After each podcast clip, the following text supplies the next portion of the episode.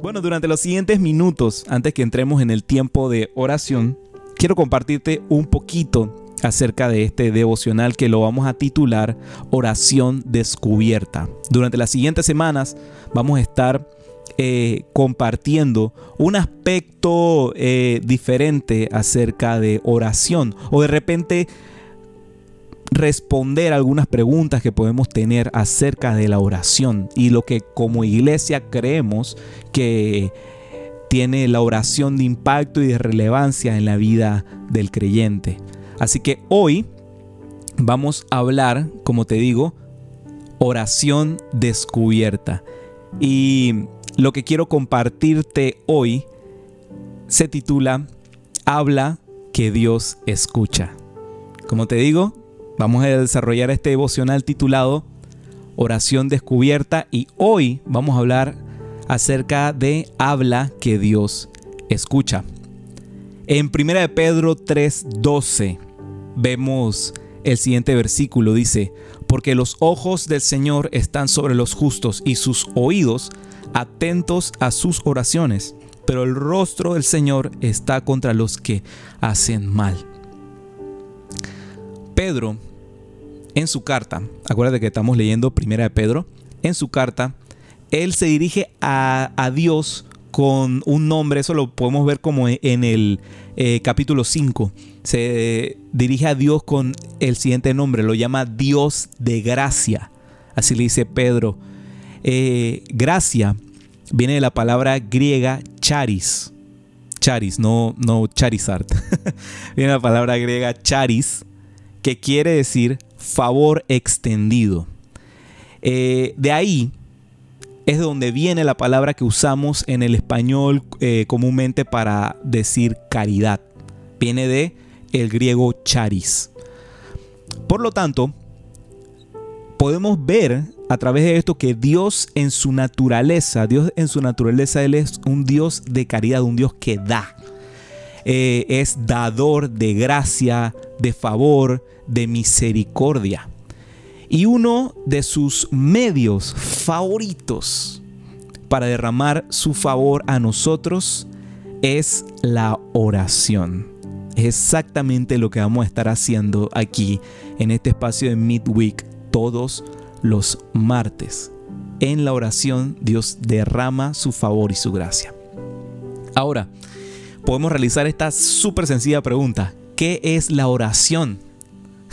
Sencillo la oración es hablar con Dios, el tener una conversación entre Él y nosotros, una conversación de tú a tú.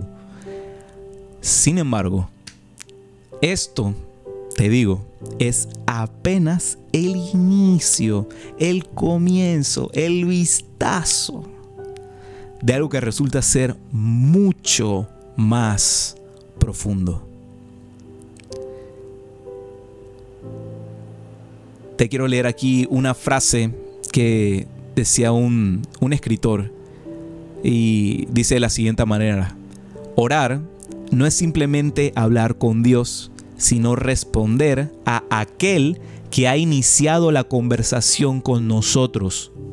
Él ha hablado primero esta no es una conversación que nosotros comenzamos, sino una relación en la que nosotros hemos sido atraídos. Su voz rompe el silencio.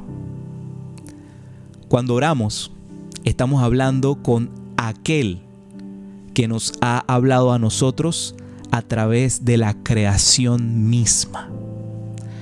Aquel que ha hablado gracia y paz aquel que ha hablado amor sobre nosotros, aquel que ha hablado palabras de verdad y de vida, quien nos ha mostrado el camino.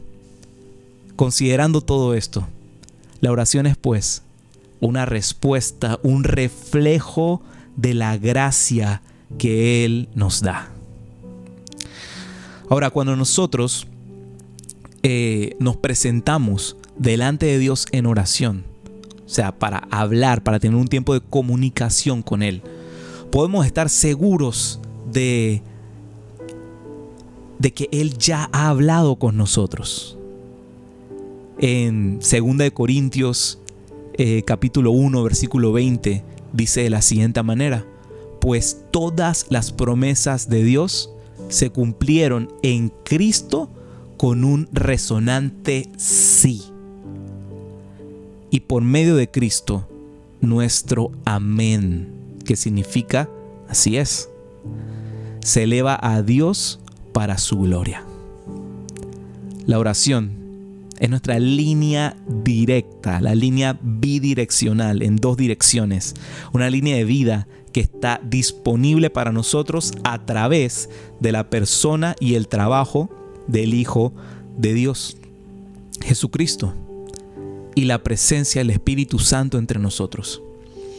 Ahora entonces, orar es una conversación que Dios inició, es nuestra respuesta al Dios que nos oye, nos escucha y acepta nuestra oración. Pero, ¿cuál es el gran propósito de la oración entonces en medio de todo esto que les he estado compartiendo aquí en este espacio?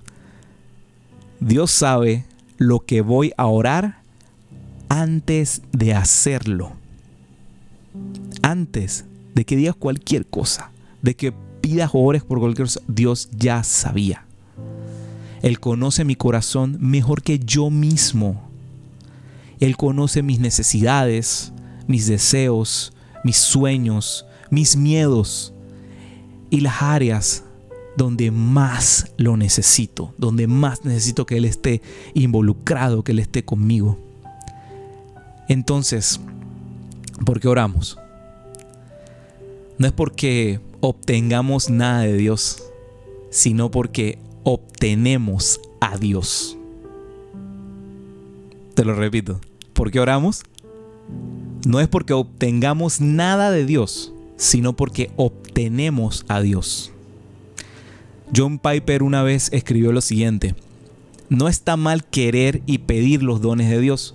La mayoría de las oraciones en la Biblia son por los dones de Dios, pero en última instancia, todo don debe ser deseado porque nos muestra y nos atrae más a Él. Simple. Ya con esto ya estoy terminando. El propósito de nuestra oración es que experimentemos más de Dios. En cada petición, en cada expresión, en cada pregunta, en cada súplica, en cada confesión y revelación, todo, todo lo que pedimos o declaramos en oración, el objetivo final, o sea, su razón final de ser, es conocer el nivel más profundo posible a ese Dios que salva, que sostiene, que redime y que restaura. Quiero dejarte con este simple recordatorio final. Dios quiere oír de ti. De hecho, Dios está más listo para oír de nosotros que nosotros listos para orar. Piensa en esto. Él quiere interactuar contigo. Él desea algo más que un conocimiento de la cabeza. Una relación superficial y ah, ahí por encimita. El Dios de toda gracia quiere llenarte de toda su gracia, más allá de tu habilidad para medir.